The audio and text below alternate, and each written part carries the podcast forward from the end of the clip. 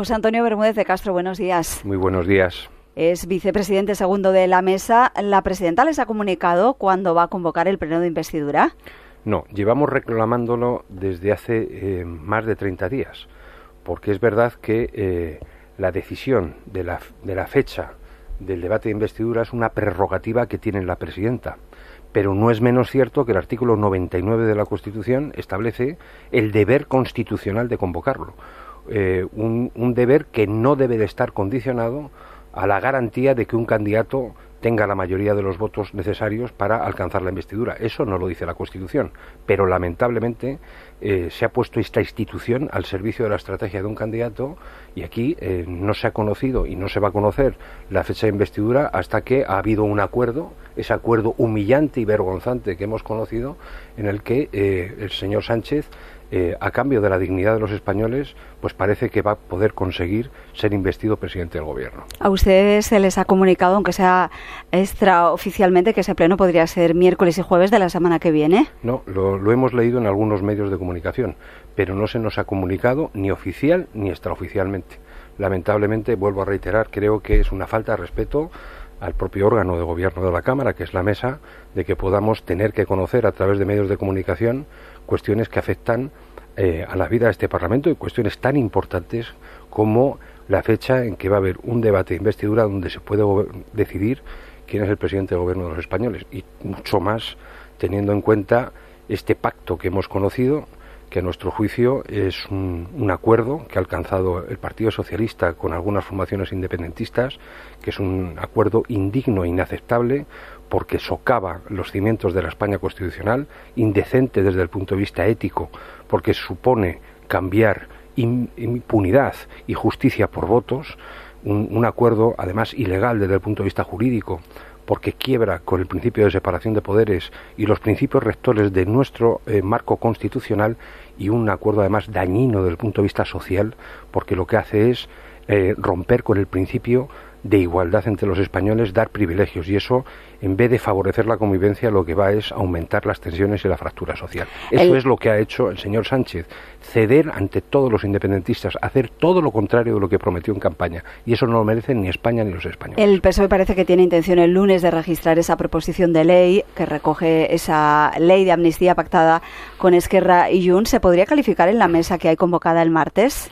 Bueno, la mesa es ordinaria y el artículo 69 del reglamento establece un plazo general de, de, al menos 48 horas para que todos los asuntos que sean objeto de calificación eh, tengan el tiempo suficiente para ser valorados, estudiados tanto por los letados de la Cámara como también por el resto de los miembros que formamos parte de los órganos de la Cámara. No olvidemos que la calificación es el primer paso en el trámite parlamentario de cualquier tipo de iniciativa y eso requiere también un estudio de todas y cada una de las iniciativas, incluso aquellas que, eh, como esta, eh, en el precedente de la legislatura pasada, no fueron calificadas y se inadmitieron a trámite porque se entendía que la amnistía, la proposición de ley que presentó Esquerra en la pasada legislatura, que no fue admitida a, trámite, que era una similar, eh, lo que encubría era un indulto general que está expresamente prohibido por la Constitución y fue inadmitida a trámite por una evidente y palmaria inconstitucionalidad.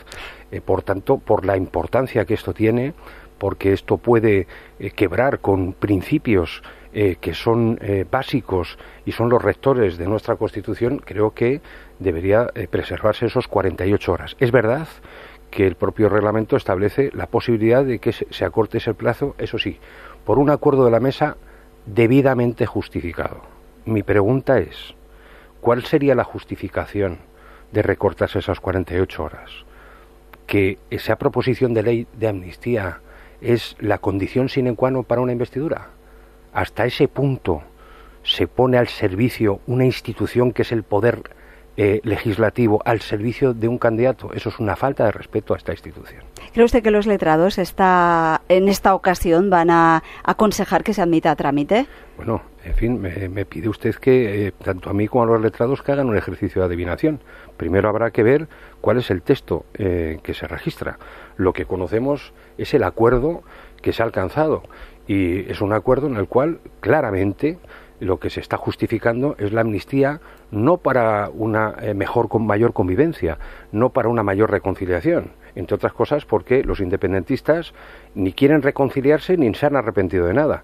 Lo que se trata es de una amnistía a cambio de la investidura eh, del señor Sánchez. Eso es lo que se está planteando. A partir de ahí hay que ver cuál es el texto, pero eh, mucho me temo porque que puede ser un texto que conculque gravemente eh, los principios constitucionales.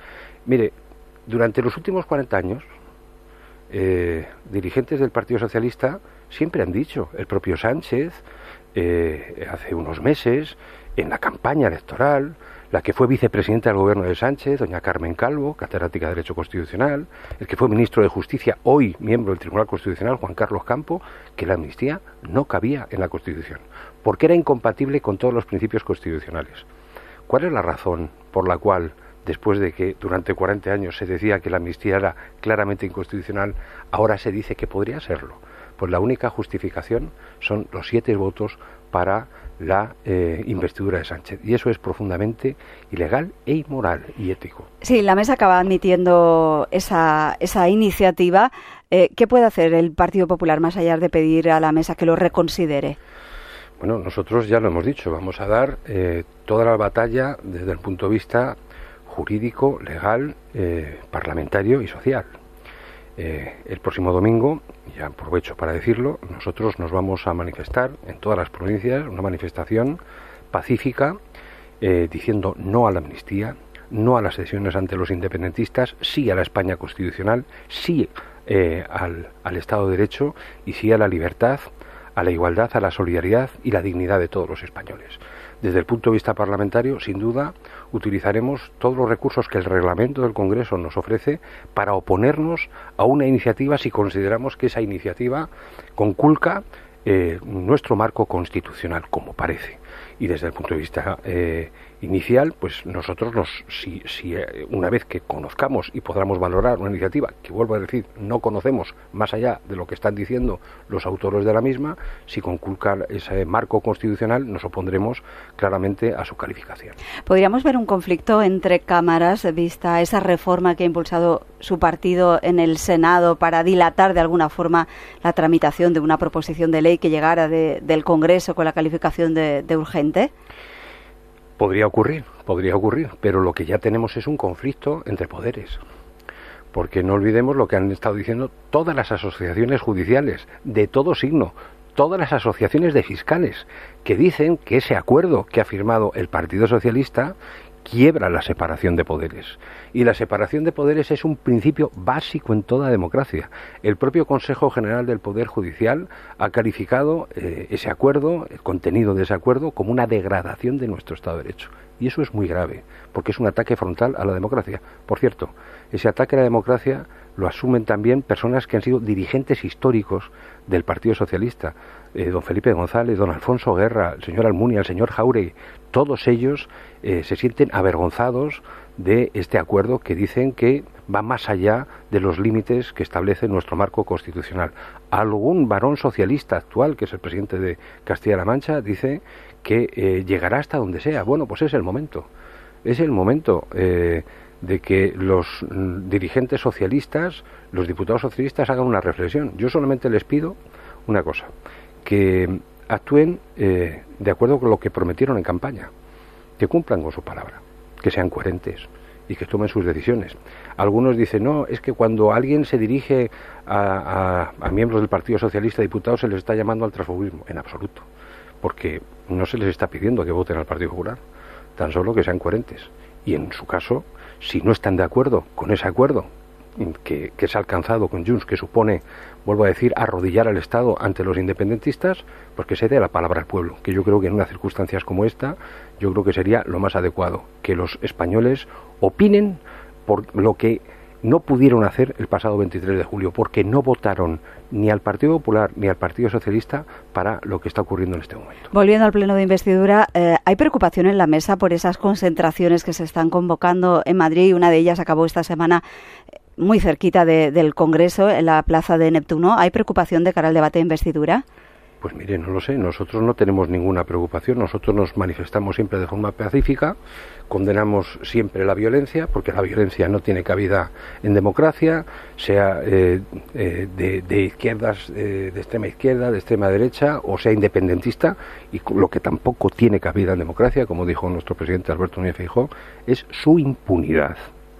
Aquel que altera el orden público, que puede cometer una infracción de desórdenes públicos tiene que pagar las consecuencias de ello.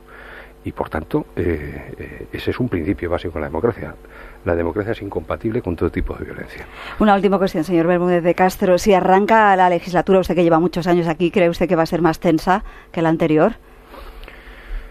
Bien, eh, yo creo que mm, se han roto muchos puentes y se han traspasado muchas líneas rojas. Yo creo que eh, este acuerdo, eh, que además no es solo un acuerdo de investidura, sino que se pretende que sea un, por parte del Partido Socialista, es un acuerdo de, legislatura, pero a cambio de nuevas cesiones. Yo lo que me pregunto es, eh, ¿sirve al interés general todo lo que se está haciendo? yo le pregunto a los votantes socialistas, ¿de verdad es servir al interés general de que a partir de la investidura, si se produce, para gobernar haya que acordar todo con 24 fuerzas políticas cediendo al chantaje de los independentistas, ¿se puede gobernar España con quien quiere destruirla y debilitarla? ¿Es de verdad defender el interés general, tener que pedir perdón a los que quisieron romper nuestra integridad territorial en el año 2017 ¿Es defender el interés general decir que los jueces han podido perseguir a personas por sus ideas políticas? ¿Es defender el interés general romper la caja única de la seguridad social poniendo en peligro la sostenibilidad de las pensiones? ¿Es defender el interés general? Eh, privilegiar a unas comunidades autónomas sobre otras, rompiendo el principio de igualdad y solidaridad entre españoles y haciendo españoles de primera y de segunda, ¿eso es justicia? ¿Eso es defender el interés general? ¿Eso es progresismo? ¿Desde cuándo el progresismo se basa en el privilegio y la desigualdad? Eso no es progresismo. Eso es retroceso. Y eso solamente se hace por la ambición de una persona que ha puesto su interés personal por encima de los principios, de su propia palabra y del interés general de todos los españoles. José Antonio Bermúdez de Castro, gracias por estar esta mañana en Parlamento. Muchas gracias.